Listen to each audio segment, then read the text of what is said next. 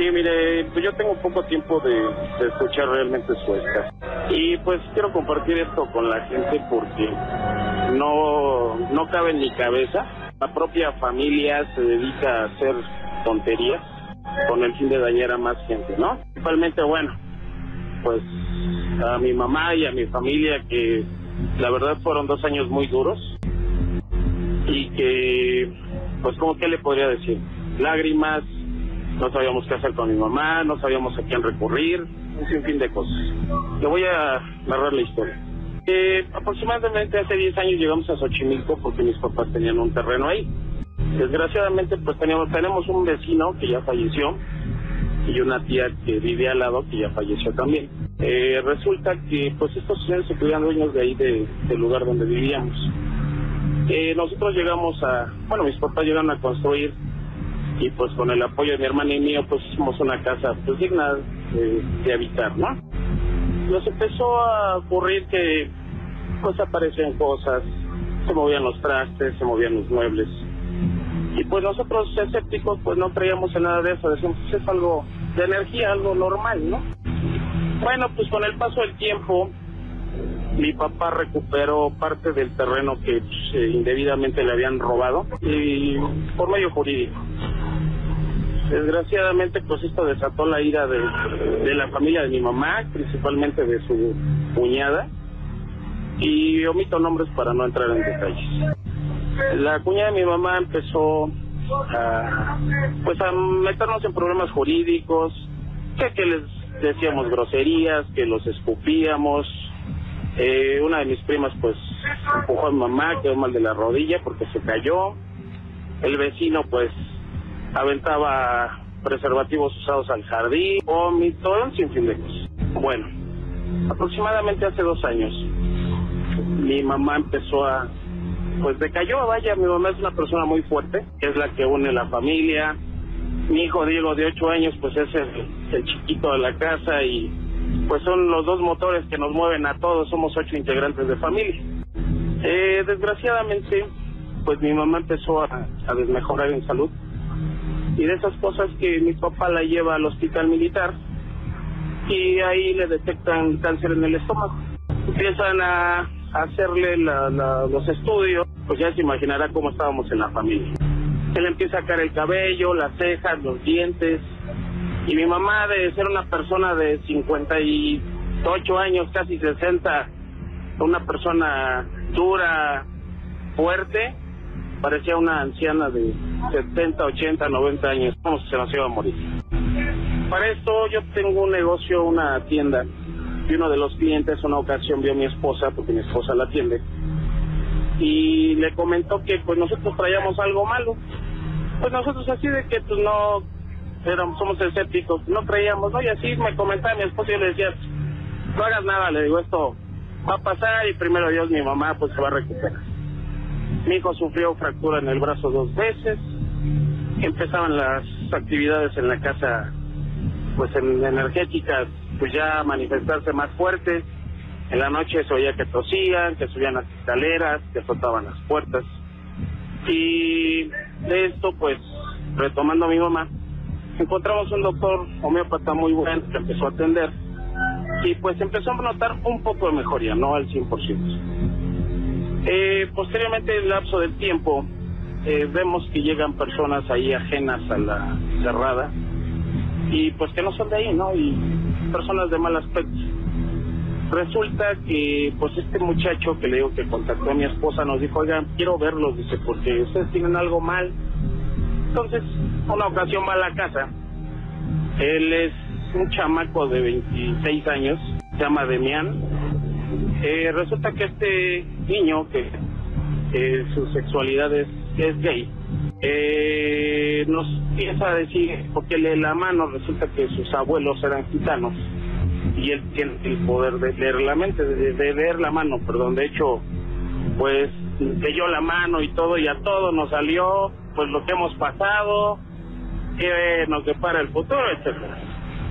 Nos sorprendimos de estas cosas que dice tráiganme alcohol, tráiganme agua bendita, empezó a rezar, empezó a limpiar a mi mamá, y sorprendente, eh, la limpió con un huevo.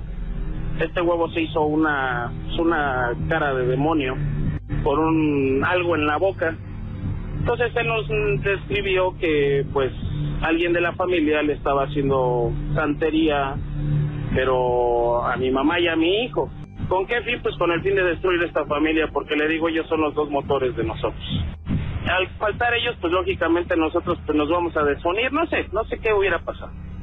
El chiste de que, eh, pues nos hace la descripción, empieza a ver a mi mamá en cinco ocasiones, mi mamá de la noche a la mañana, se lo juro, empezó a notar una mejoría increíble, el doctor no se la creía, en el hospital militar le hicieron el estudio del estómago, ya no tenía nada. Todo el cabello, las cejas y los dientes, pues ya no los... dientes principalmente no lo recuperó. El cabello y las cejas, pues ya está bien. De ahí se le vinieron más complicaciones de salud, el chiste que pues notó gran mejoría y pues sí nos sorprendió. Y no acabó ahí la historia. La historia es de que aproximadamente hace un mes vuelve a contactar a mi esposa y dice que nos quiere ver. Resulta pues que toda la familia estábamos, a lo que él nos dijo, que toda la familia estábamos ofrecidas en un ritual santero, pero negro. Eh, cosas sorprendentes. Se movían los trastes, mis perros empezaban a aullar, se murieron cuatro de mis gatos. Eh, yo una ocasión bañándome en el baño, en la planta alta tenemos un baño de 5 por 5 metros, eh, bastante grande. Eh, oía yo agua, porque tenemos una tina, oía yo que se movía el agua de la tina, cosa que estaba vacía. Y una ocasión yo tallándome la cabeza, pues sentí, ya ve que si uno cierra los ojos porque pues, para que no le caiga uno jabón, sentí un rasguño. De esas cosas que me enjuago rápido la, la cara y el cabello y veo que tengo un surco en el brazo, como si me hubieran rasgado con una uña sí me preocupó. Posteriormente, pues le hice extensivo esto a mi familia, mi familia sorprendida, y de ahí empezaron a molestarme en la noche, a darme, como le dice uno, eh, zapes en la cabeza, estar nadie. Mi hija se fracturó su pierna, mi hermana se le se cayó una ocasión en, lavando la ropa, mi hermana está embarazada.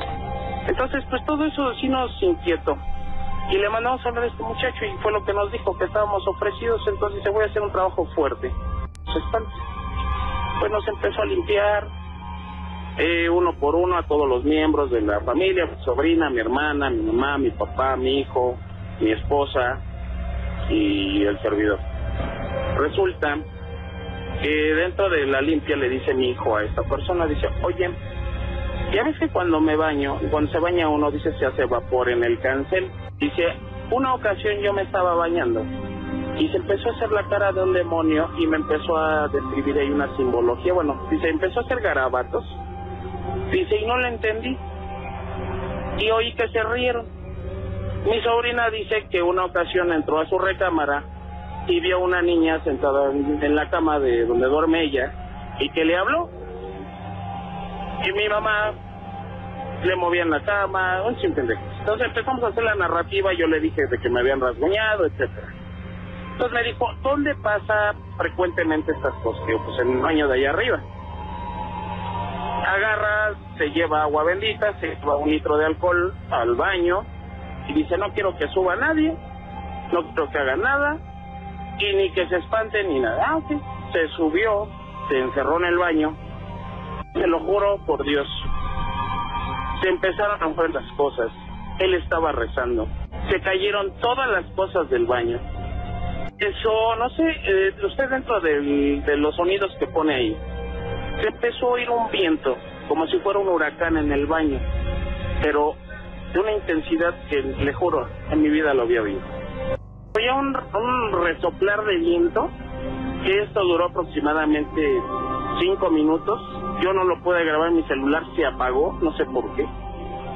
Entonces, él empezó a gritar, pero se le oía la voz, digo, eh, ya ve que las personas eh, jóvenes y que tienen su sexualidad, eh, bueno, son homosexuales, tienen la voz muy aguda. En este caso él le empezó a cambiar la voz, se le oía cavernosa. empezó a gritar y a llorar y dijo que pues él no iba a poder con Demián y empezó a rezar y dijo un nombre de Dios Padre tres veces tres, un sinfín de cosas que empezó a manifestar y empezó a tronar los vidrios de la casa, tenemos unos ventanales grandes, empezaron a tronar, empezó a salir humo y un olor a azufre que se lo juro que nos espantamos todos. Yo agarré un rosario que tenemos ahí en un altar, donde tenemos varios santos que mis papás tienen. Lo agarré, agarré un garrafón que tenemos de agua bendita, subí, mi mamá subió, el chamaco este salió pálido. Dice, no se quiere ir, se vuelve a encerrar, vuelve a hacer lo mismo y se vuelve a oír el mismo resoplido. Bueno, chistes de que ya de, de la segunda, del segundo round, por así decirlo, eh, y oyéndose el viento, como le digo, sale y me dice, es que aquí estaba el diablo. Le digo, ¿cómo es posible? Dice, aquí, ¿qué oyeron? Dice, ese ruido y esos sonidos son del infierno. Dice, en mi vida, dice, más, bueno, no es en mi vida, dijo, ya tiene dos, tres años que yo no oía el ruido del infierno. La verdad, si ese es el ruido del infierno, se lo juro, y no le deseo a nadie, se oye espeluznante. Bueno, nos empezó a decir que mi hijo se iba a ahorcar, porque a él lo ofrecieron. Mi hijo en la noche se despertaba y decía, es que aquí hay papá, gente, dice, me quiere llevar. Pues resulta que eran entes muertos que pues usted sabe que la santería ocupa muertos. Desgraciadamente pues hay gente que se dedica. Eh, mi hijo él a lo que él nos describió, que se iba a ahorcar, que se iba a suicidar, mi hijo tiene ocho años.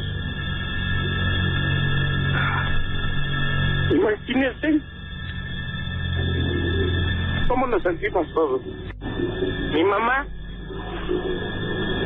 eh, igual que iba a fallecer eh, por sus problemas de estómago. Pues mire, cosa sorprendente. Él dijo que esto se le iba a regresar a la gente que nos había hecho daño. Resulta que mi vecino y mi tía fueron los que nos hicieron esto y fallecieron los dos. Un lapso no muy grande y en un tiempo muy corto en, en, la muerte de ambos. Yo en verdad le pido a Dios que lo tenga en su gloria y en verdad le digo, si fueron ellos, no se vale porque somos familia. No entiendo por qué hay gente así. Y todo por terreno, o sea, los materiales. Dijera, se los robamos, pero a mis papás les costó. Entonces, dicen, papá, pues yo me partí el queso para tener lo que tenemos. Desgraciadamente la envidia predomina en la sociedad mexicana desde épocas inmemorables. Y no entiendo por qué somos así.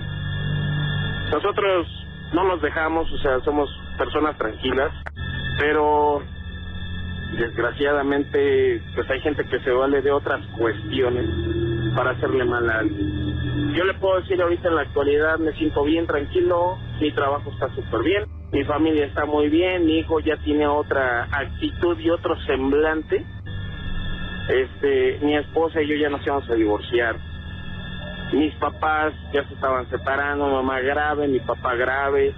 O sea, en serio, se lo juro, fueron dos años de un Via Crucis que no se lo deseo a nadie. Y esto se lo quise comentar y usted que tiene demasiada audiencia, para que toda la gente que está oyendo, en verdad, en verdad se lo digo, estamos en una en la tierra y cuando uno le desea mal a alguien, yo siento que el poder divino es inmenso y le regresa lo malo a la gente que se dedica a hacer eso. Es una de las cosas, los síntomas que presentó mi tía, que los tenía mi mamá. Se le cayó, cayó el cabello. A ella supuestamente mi prima dice que se le reventó un intestino, el estómago. Todos los síntomas que presentaba mi madre le pasaron a ella. Y la verdad, mire, que Dios nos perdone si es que ellos fueron. Yo no afirmo porque a mí no me consta, pero las cosas sobrenaturales en verdad son sorprendentes.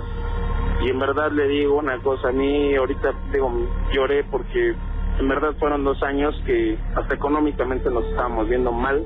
Es una solvencia buena. Vaya cosas, ¿eh? Increíble. Una situación que tiene tantos, tantos matices terribles, por supuesto.